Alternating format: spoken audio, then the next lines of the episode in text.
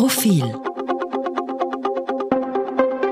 Podcast Jetzt nehmen wirklich alle Vertragsparteien das Thema so weit ernst. Da hat Greta Thunberg, die Fridays for Future Bewegung, sehr viel dazu beigetragen, dass jetzt doch etwas mehr weitergeht. Aber wir sind noch nicht dort, wo wir sein müssen. Tauwetter, der Profil-Podcast zur Klimakrise. Herzlich willkommen, liebe Hörerinnen und Hörer, zu Profil Tauwetter, unserem Podcast zur Klimakrise. Mein Name ist Josef Gepp. Und ich bin Christina Hiptmeier. Politiker, Wissenschaftler, Aktivisten, Journalisten, für all jene, die sich für Klimaschutz interessieren oder sich Kraft ihres Amtes dafür interessieren müssen, ist derzeit das schottische Glasgow der Ort, an dem man sein muss. Dort findet aktuell die 26. UN-Klimakonferenz statt, bei der sich die Staatengemeinschaft über den Kampf gegen den Klimawandel berät. Wir freuen uns, dass wir einen Gast begrüßen können, der direkt vor Ort ist und sich zwischen all den Terminen, Verhandlungen und Diskussionen Zeit äh, für Tauwetter genommen hat. Und er ist noch dazu äh, sozusagen ein alter Klimagipfelhase. Herzlich willkommen, Helmut Rojewski, Leiter der Abteilung Allgemeine Klimapolitik im Klimaschutzministerium. Ähm, er ist seit der ersten COP in Rio im Jahr 1997 österreichischer Delegationsleiter und immer dabei gewesen. Herzlich willkommen. Ja, herzlich willkommen auch von meiner Seite. Auch von mir noch ein herzliches Willkommen. Ich darf gleich mit der ersten Frage äh, beginnen, nämlich was macht denn ein österreichischer Abgesandter so, wie Sie es sind dort? Was ist hier Ihre Aufgabe und wie kann man sich da so einen Tagesablauf beim Gipfel vorstellen? Ja, die Tage sind äh, sehr intensiv äh, für die Verhandlerinnen, die Verhandler. Äh, es beginnt, ein, ein normaler Arbeitstag beginnt um 8.30 Uhr mit der EU-Koordinierung. Äh, die EU spricht äh, bei den Klimakonferenzen mit einer Stimme und stimmt sich also jeden Tag in der Früh ab, welche Positionen dann in den einzelnen Verhandlungssträngen vertreten werden. Die dauert bis 10 und dann geht es in die einzelnen Gruppen. Wir haben ja eigentlich fünf Konferenzen hier die, die eigentliche COP, das ist die Vertragsstaatenkonferenz zum Klimarahmenübereinkommen.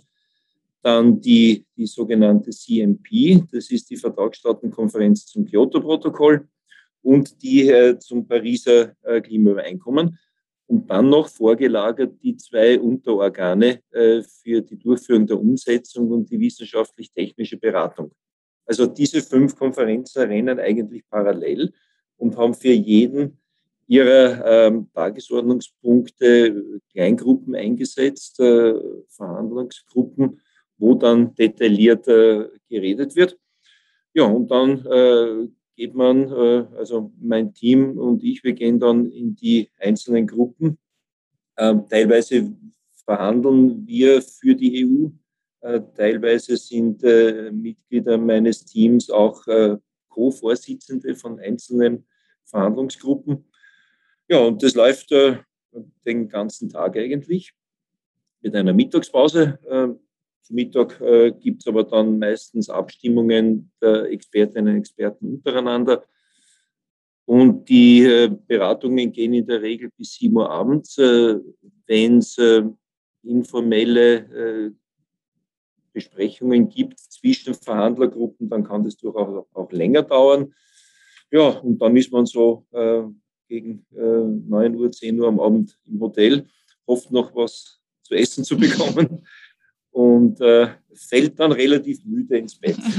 Und das ist eigentlich der Ablauf äh, zwei Wochen lang. Ähm, es ist nur der Sonntag zwischen den ersten beiden, zwischen den beiden Wochen frei. Die Konferenz hat ja diesmal schon Sonntag begonnen, am Samstag davor schon die EU-Koordinierung, den ganzen Nachmittag. Also es sind intensive mhm, Tage mhm, während der Klima. Wie groß ist denn Ihr Team da? Wie groß ist die österreichische Delegation in Glasgow? Ähm, also die, äh, die Delegation, die, die verhandelt äh, auf Expertinnen- und Expertenebene sind zwölf Personen. Äh, wir haben aber auch äh, Jugenddelegierte in der Delegation. Wir haben NGOs in der Delegation, Umwelt- und äh, äh, Business-NGOs. Wir haben Parlamentarier in der Delegation, den Stadtrat Czernohorski. Ähm, ja, also äh, das sind äh, also viele äh, Personen, die auch hier sind und bei diversen äh, Side-Events und äh, ähnlichen Auftritte haben. Die eigentlichen äh, Verhandlungen hier, die, die lastet auf den Schultern der, der zwölf Leute der, der Kerndelegation. Und diese, diese Verhandlungen, die Sie angesprochen haben, da werden ja wahrscheinlich auch äh, Entscheidungen zu treffen sein. Ähm, mhm. Wie wie frei sind Sie da oder, oder gibt es da immer ein, ein, ein enges Zusammenspiel mit dem Ministerium zu Hause oder haben Sie da schon ganz konkrete Vorgaben, in welche Richtung es geht oder können Sie auch umschwenken oder wie, wie darf man sich das vorstellen? Äh, man kann umschwenken, ähm, aber die, äh, die EU hat ja einen, einen sehr äh, detaillierten Prozess vorgelagert vor jeder Klimakonferenz. Also wir haben da ähm, regelmäßige Ratsarbeitsgruppensitzungen, da gibt es darunter Expertinnengruppen und dann noch für jedes Thema noch spezielle, wir nennen das Cluster, also Teams von äh, Expertinnen und Experten aus Mitgliedstaaten, die spezielle Themen bearbeiten. Das läuft das ganze Jahr über. Die EU verabschiedet dann ein Positionspapier. Das ist quasi die interne Gebrauchsanleitung, wie zu verhandeln ist und was wir anstreben. Und wenn man von diesen äh, Dingen abweichen muss, weil sich in den Verhandlungen heute Kompromisse abzeichnen, äh, wo wir als EU nicht im Weg stehen wollen, dann muss das in der, in der Ratsarbeitsgruppe in der täglichen Morgenkoordinierung besprochen werden und auch wieder im Konsens beschlossen werden. Okay, hier geben wir nach, äh, dafür bekommen wir in einem anderen Thema vielleicht äh, unsere Positionen durch. Die Beamtenebene kann vieles lösen, aber nicht alles. Daher äh, kommen in der zweiten Woche die Klima- und Umweltministerinnen und Minister zur Konferenz. Und die, die politisch heißen Punkte, die umstrittenen, gehen dann an die Ministerinnen und Minister. Und dann wird quasi auf politischer Ebene äh, der Deal letztendlich ausverhandelt. Das kann dann äh, dauern, äh, die letzten zwei Nächte. Äh, es wird meistens überzogen. Also ich traue mir wetten, äh, die Konferenz wird nicht Freitagabend aus sein, äh, die wird weit in den Samstag hineinreichen. Es gab schon Konferenzen, die bis Sonntag früh Nachmittag gedauert haben. Also all das ist, ist möglich. Und wie gesagt, die, die politisch heißen Punkte müssen dann die Ministerinnen und Minister ausverhandeln. Aber auch wieder, auch hier spricht die EU wieder mit einer Stimme. Und jede Änderung der, der Position muss in der EU abgestimmt werden. Diese EU-Koordinierung, äh, braucht es dann eine einfache Mehrheit, wenn man irgendwas entscheidet? Nein, nein, nein. Oder? Auch Konsens. Äh, Konsens heißt, es darf niemand dagegen sein. Okay. Also es wird nicht abgestimmt, äh, ja, nein, äh, Enthaltung. Aber es darf kein Mitgliedstaat aufstehen und sagen, okay, na, dieser Satz passt mir nicht oder mir gefällt jetzt nicht, wenn wir diese Position verlassen. Ähm, das ist nicht zulässig. Also die EU entscheidet im Konsens. So wie der ganze Prozess. Auch der internationale Prozess trifft seine Entscheidungen im Konsens. Das heißt, äh, von einer, von einer Pazifikinsel äh, bis zu den äh, Saudi-Arabern müssen alle, dürf, darf niemand dagegen mhm. sein. Also Konsens heißt kein Einspruch. Es muss nicht jeder aktiv Ja sagen, aber es darf keiner aufstehen, egal wie klein oder groß das Land ist. Und da hat Nauru mit 20.000 Einwohnern genauso eine Stimme wie China mit 1,5 Milliarden. Ähm, niemand von denen darf aufstehen und sagen, das passt mir jetzt nicht, das gefällt mir nicht. Dann zurück äh, muss weiter verhandelt werden, solange bis wirklich alle äh, mit Bauchweh oft, aber dann doch äh, äh keinen Einspruch erheben. Das ist das Ziel der Konferenz und das macht es auch so schwierig, ähm, Einigungen zu erzielen. Daher auch oft die Kritik, warum geht es so langsam, äh, der Hut brennt äh, und wir, wir brauchen rasch Entscheidungen, aber ihr verhandelt da 14 Tage und vieles ähm, wird möglicherweise nicht äh, fertig äh, zu verhandeln sein. Wird man sehen.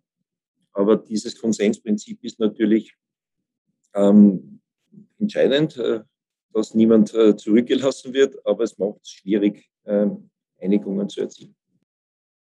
Was sind an einem Tag wie heute zum Beispiel die Tagesordnungspunkte Und, und, und was sind die, die quasi jetzt die Beamten besprechen und welche sind dann die, die, die Politiker, die, die, die Klimaschutzminister dann besprechen werden?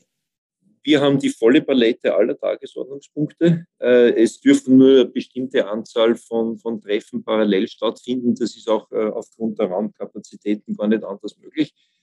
Ähm, also diese Slots haben ähm, eine Stunde Zeit, manche eineinhalb Stunden. Da gibt es jeden Tag so ein Zeitfenster, manchmal nur jeden zweiten Tag. Ähm, da werden Texte diskutiert, also Vorschläge für Entscheidungen der, der Vertragsstaatenkonferenz. Und vieles werden wir lösen können auf, auf unserer Ebene. Also Lösungen zeichnen sich ab bei weniger heiß umstrittenen politischen Themen. Ähm, und was dann übrig bleibt, äh, das ist aus der Gesamtheit der Tagesordnungspunkte vielleicht äh, ja, ein, ein Drittel, Viertel hoffentlich nur. Äh, das geht dann an die Ministerinnen und Minister. Da werden dann Optionen äh, dargestellt. Das wird dann zu einem Paket äh, geschnürt, weil jetzt wird pro, pro Tagesordnungspunkt einzeln verhandelt. Ähm, in der nächsten Woche macht man aus diesen einzelnen Teilen dann ein Gesamtpaket, damit ein Austausch zwischen den Themen übergreifend möglich ist. Das ist dann oft so, äh, ich gebe beim Thema X äh, nach, dafür bekomme ich beim Thema Y dann meine Position durch. Das ist dann Aufgabe der politischen Ebene, diese Punkte zu lösen, die dann aus der Tagesordnung noch überbleiben von der ersten Woche. Und worüber haben Sie heute jetzt ganz konkret gesprochen? Was waren so Punkte, die jetzt, wo jetzt Sie oder ihr, einer Ihrer Kollegen, Kolleginnen jetzt dran sind? Zum Beispiel der, der Artikel 6 äh, des äh, Pariser Klimaübereinkommens, die Marktmechanismen. Das ist einer der, der ganz wichtigen Punkte. Ein, ein Überbleibsel aus äh, schon Katowice. Ähm, das ist äh, quasi das vorletzte Element, äh, das uns noch fehlt zur vollständigen Gebrauchsanweisung für die Umsetzung von Paris. Oder die, das Tabellenformat, äh, wie äh, zu berichten ist über Treibhausgasinventur, Umsetzung der nationalen Beiträge und ähnliches. Dann gibt es sehr viele Punkte, die Anpassung betreffen, Anpassung an die Folgen der Klimakrise. Zum Beispiel auch das, das globale Anpassungsziel, wie kann man das äh, umsetzen, operationalisieren.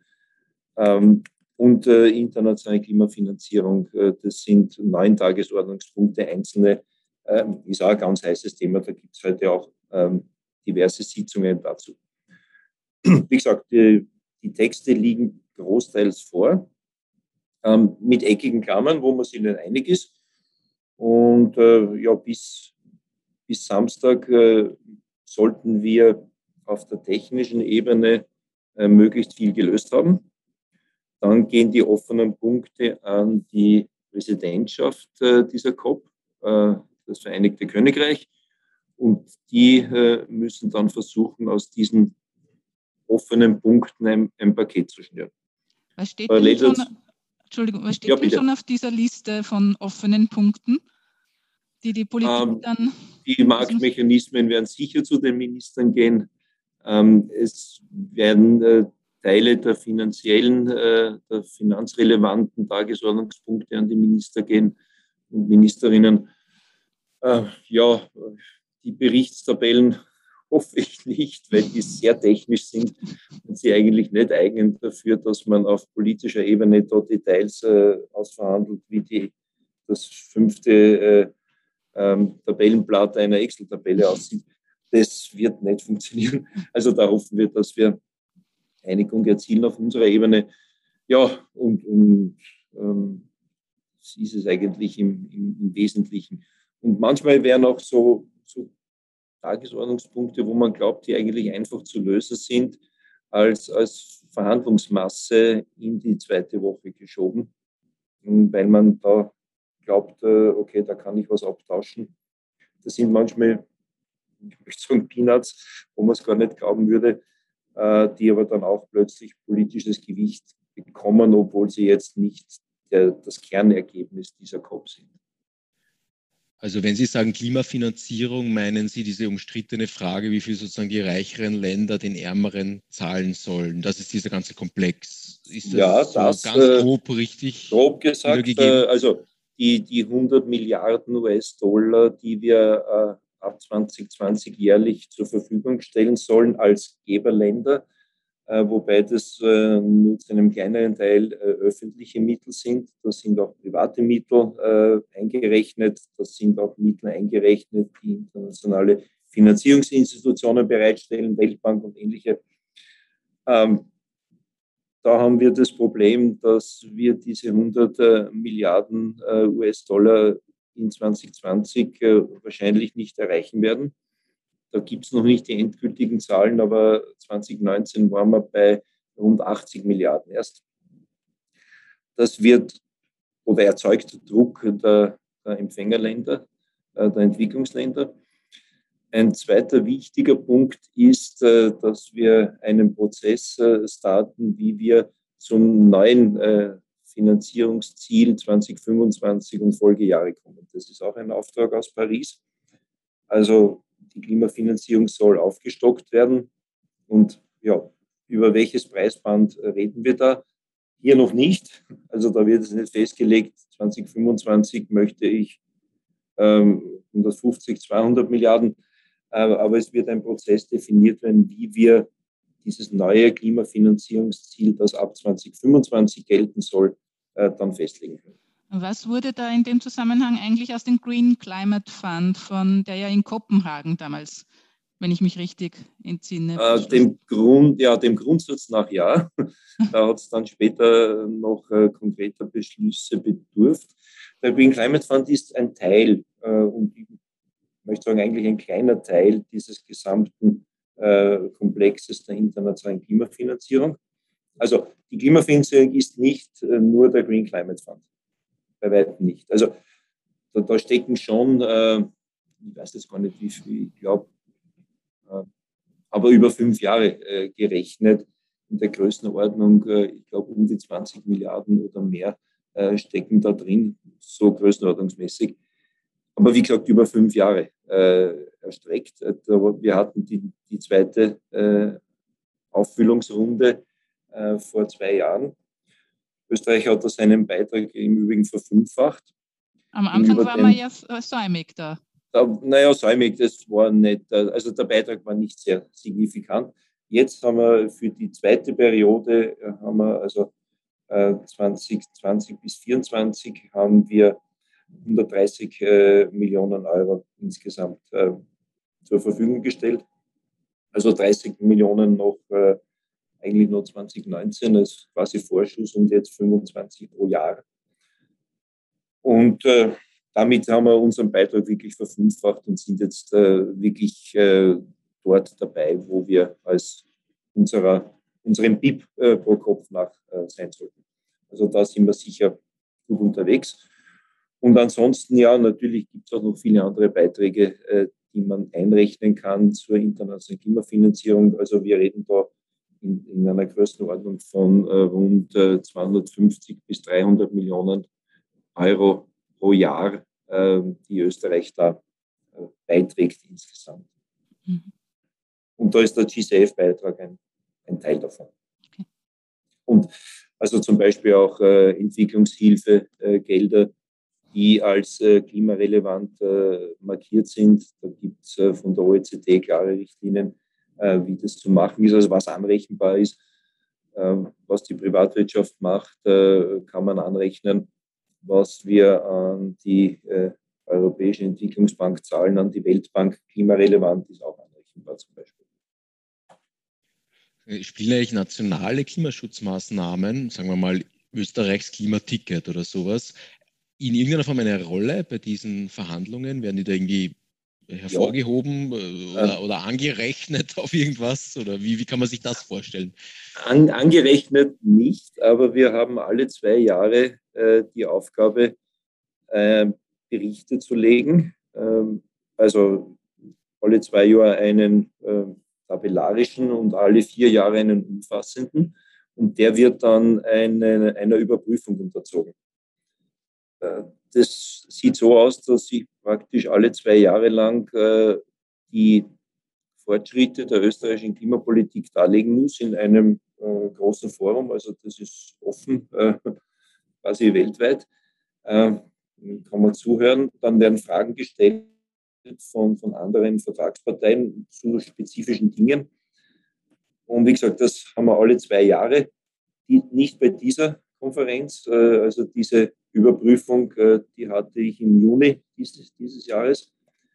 Also da konnten wir das Klimaticket äh, noch nicht als Ergebnis verkaufen, allerdings als Ankündigung natürlich schon. Und ähm, de facto geht es darum, dass man Informationen austauscht, Good Practice Beispiele äh, gibt, was man machen kann, welche Erfolge, aber auch welche weniger guten äh, Schritte man gesetzt hat, äh, um wirklich Treibhausgase signifikant zu reduzieren.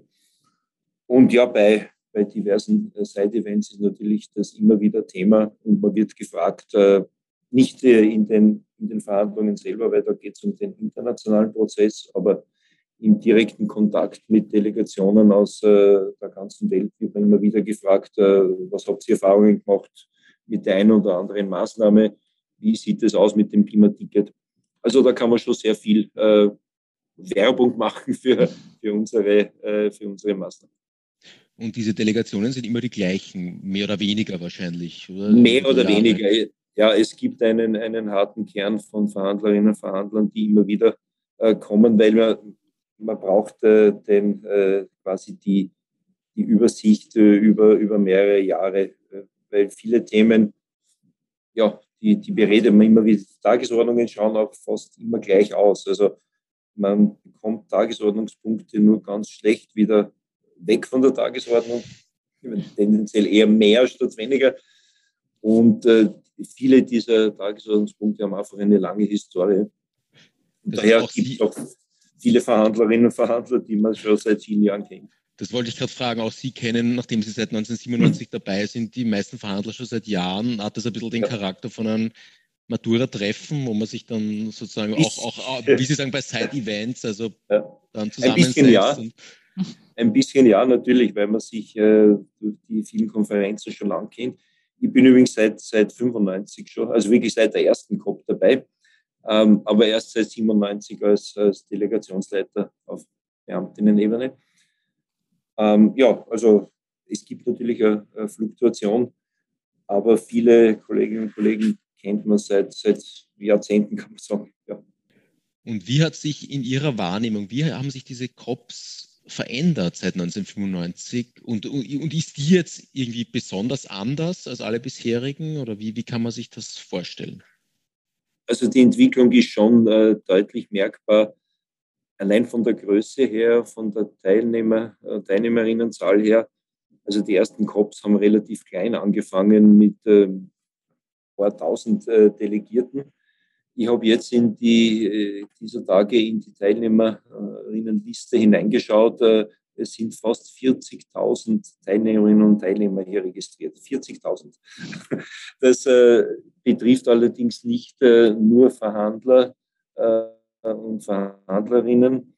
Da sind es auch äh, an die 20.000, also Vertreter, Vertreterinnen von äh, Vertragsparteien. Es sind sehr viele ähm, NGOs dabei ähm, und sehr viele Medienvertreter. Und da ist also noch gar nicht das ganze technische Personal mitgerechnet, das hier äh, dafür sorgt, dass diese Konferenzen äh, glatt ablaufen. Also allein an, an Technikerinnen Technikern wird hier eine Vielzahl an Personen gebraucht. Also es ist schon ein, ein, ein Riesending. Äh, also von der Größe her hat sich das äh, einfach äh, sehr stark weiterentwickelt.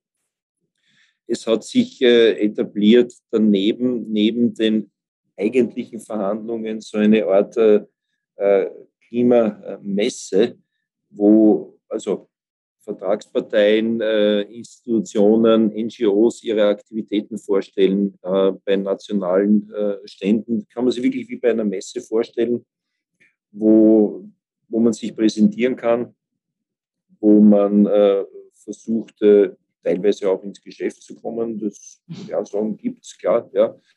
Ähm, das, ist, das hat sich auch sehr stark äh, entwickelt in der jüngsten Zeit. Das gab es am Anfang überhaupt nicht. Da waren wirklich nur die Verhandlungen und kaum was drumherum.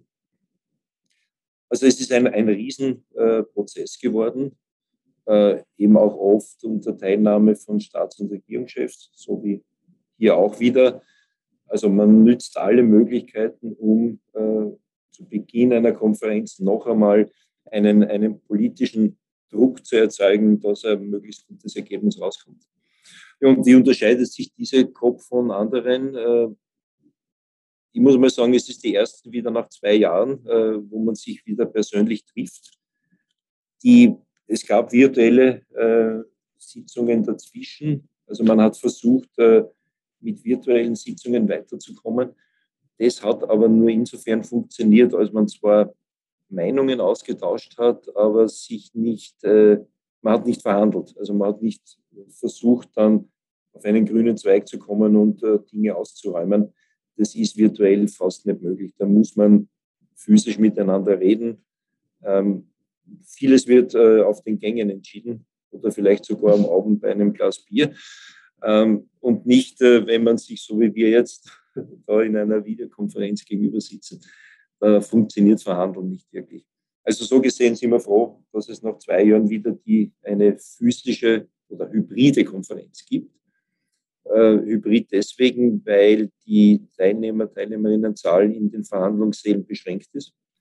Also zu vielen äh, Dingen, wir können uns hier äh, in die Verhandlungen virtuell äh, zuschalten, auch wenn es nur drei Räume weiter sind, weil da eben nur zum Beispiel 70 Personen rein dürfen, wegen mhm. Covid, Abstandsregeln und Ähnlichem.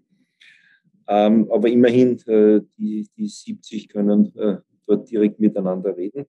Und der Rest kann das äh, aber von hier, nur von hier in Glasgow, äh, virtuell mitverfolgen, äh, wie die Verhandlungen laufen. Und man könnte dann den Verhandlern eine Textnachricht schicken oder ähnliches. Das ist natürlich möglich. Also so gesehen ist es schon ein bisschen anders. Ähm, und natürlich strikte Covid-Auflagen. Täglicher Antigentest muss man einen negativen Antigentest vorweisen, damit man überhaupt das Konferenzgelände betreten darf. Also das ist schon, das ist eine, eine neue Facette einer Klimakonferenz. Und so generell mischen sich da eigentlich auch die Sphären, dass zum Beispiel so Aktivistinnen wie die Greta Thunberg mit der Beamtenschaft in Kontakt treten oder ist das alles strikt getrennt dann? Jeder kocht da irgendwie sein, sein eigenes Süppchen. Nein, gar nicht. Also das ist eben auch der, der Vorteil dieser Klimakonferenzen, auch äh, die, die Staats- und Regierungschefs kann man sehen, natürlich weniger in Kontakt treten, weil das sind umringt von viel Sicherheitspersonal. Aber grundsätzlich ist der Dialog möglich und auch erwünscht. Also insbesondere, wenn nächste Woche die Klimaministerinnen und Klimaminister kommen. Also die Interaktion zwischen äh, den äh, Staatenvertreterinnen und Vertretern, den NGOs, äh, der Jugend, äh, den diversen UN-Institutionen und anderen Organisationen, der ist hier gut möglich und ist auch erwünscht. Äh, ja, und es fördert das bessere Verständnis wechselseitig. Also das ist schon ein, ein quasi ein Marktplatz des Ideenaustauschs, kann man sagen. Mhm.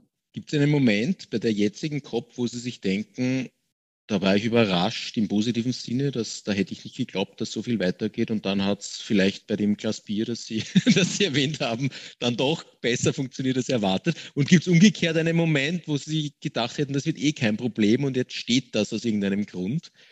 Mm, also überrascht, positiv überrascht hat mich, äh, dass wir die Tagesordnungen dieser fünf Konferenzen, die ich eingangs geschildert habe, relativ äh, ohne große Probleme äh, annehmen konnten am Sonntag. Äh, das war ganz entscheidend, damit man äh, diese kleineren Gruppen einrichten kann, die dann die eigentlichen Verhandlungen äh, durchführen.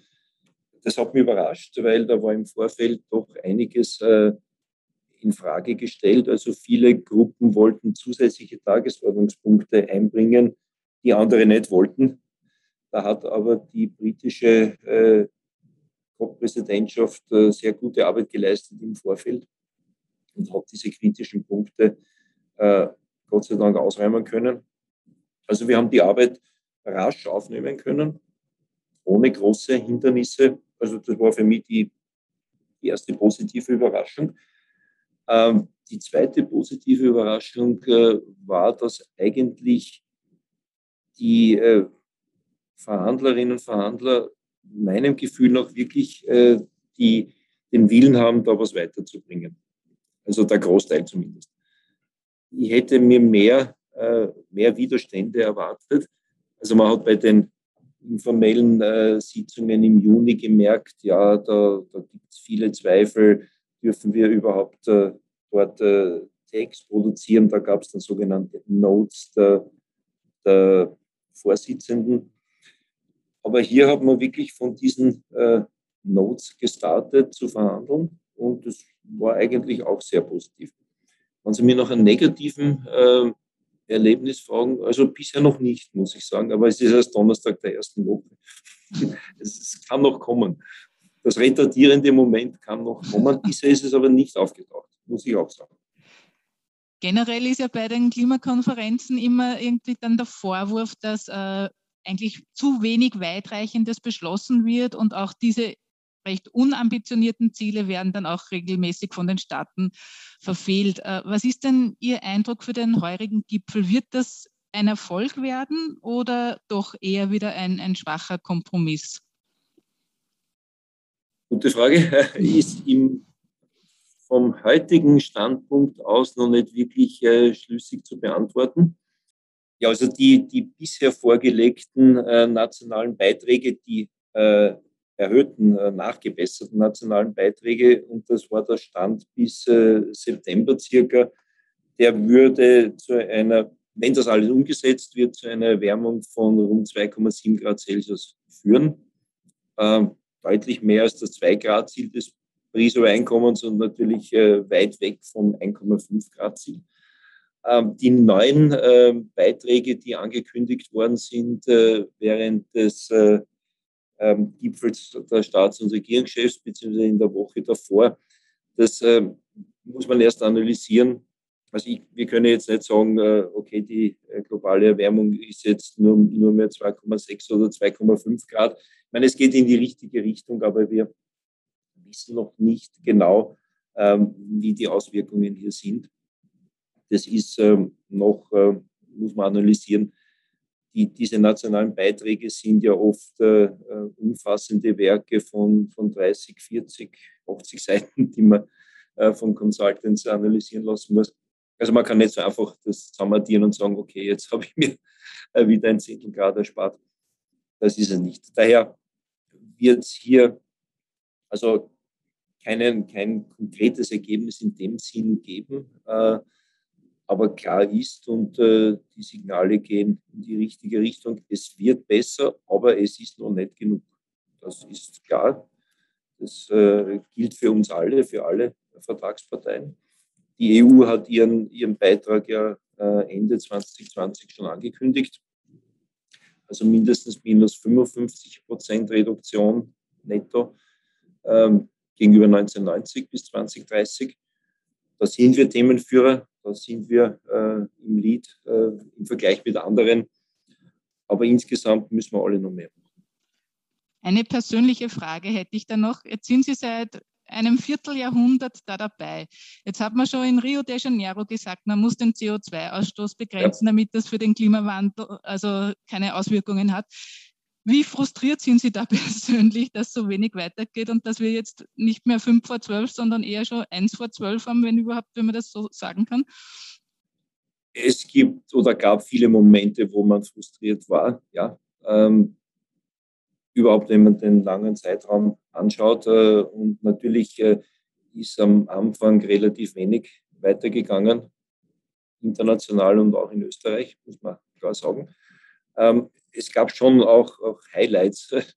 Äh, damals Kyoto, äh, also das Kyoto-Protokoll war schon ein, ein, ein Meilenstein damals.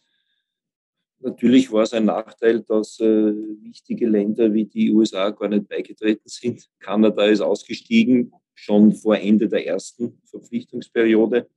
In der zweiten Verpflichtungsperiode hat außer der EU überhaupt nur mehr zehn andere Industrieländer mitgemacht. Und da habe ich sogar jetzt San Marino, glaube ich, und, und Andorra mitgezählt. Ähm, Also das war an sich gut angelegt, aber letztendlich hat es nicht die Reduktion gebracht, die wir gebraucht hätten. Paris war dann wieder ein Highlight äh, 2015, weil da war erstmals das Bekenntnis äh, aller Staaten der Welt da, okay, wir verstehen, äh, das Klimaproblem können nicht die Industrieländer allein lösen. Es ist ein globales Problem und wir müssen alle beitragen. Gemäß unseren Möglichkeiten ist klar, aber wir äh, müssen alle mittun. Und das war eigentlich das Highlight. Äh, dazwischen gab es natürlich auch viele Rückschläge. Kopenhagen schon erwähnt, war wohl der größte Rückschlag, weil da haben wir doch äh, viele Jahre verloren. Da war ja die Idee, dass man an die erste Verpflichtungsperiode von Kyoto bereits ein, ein globales Abkommen anschließt. Das hat sich dann als damals nicht möglich herausgestellt. Daher kam dann die zweite Kyoto-Periode mit nicht allzu großem Erfolg. Ähm, also hat uns quasi acht Jahre gekostet, muss man sagen. Und das frustriert natürlich schon insgesamt. Aber jetzt, äh, glaube ich, äh, nehmen wirklich alle Vertragsparteien das Thema so weit ernst. Und da muss ich auch sagen, da hat äh, Greta Thunberg, äh, die Fridays for Future Bewegung, sehr viel dazu beigetragen. Dass nämlich äh, wirklich äh, starker Druck von, der, von unten kommt, von der Jugend, die am meisten betroffen sein werden von den Folgen der Klimakrise. Das ist, das ist so. Und der Druck hat sicher auch dazu beigetragen, ähm, dass jetzt, äh, jetzt doch etwas mehr weitergeht. Aber wir sind noch nicht dort, wo wir sein müssen. Danke fürs Kommen. Das war Helmut Hujeski, österreichischer Delegationsleiter beim Klimagipfel. Wir würden uns freuen, wenn Sie uns auf Twitter folgen unter Profil Tauwetter. Schicken Sie uns dorthin Anregungen, Kritik, Feedback, entweder via Twitter oder auch per Mail am Podcasts, also mit s, profil.at. Empfehlen Sie uns außerdem weiter, abonnieren Sie uns und bewerten Sie uns auf den gängigen Plattformen. Und besonders freut es uns, wenn Sie unseren eigenen Tauwetter-Feed abonnieren. Den finden Sie, wenn Sie auf Apple iTunes, Spotify oder anderen Plattformen nach Tauwetter suchen und einfach auf Abonnieren klicken. Ja, das war's für heute. Danke fürs Zuhören und bis zum Freitag in zwei Wochen bei Tauwetter.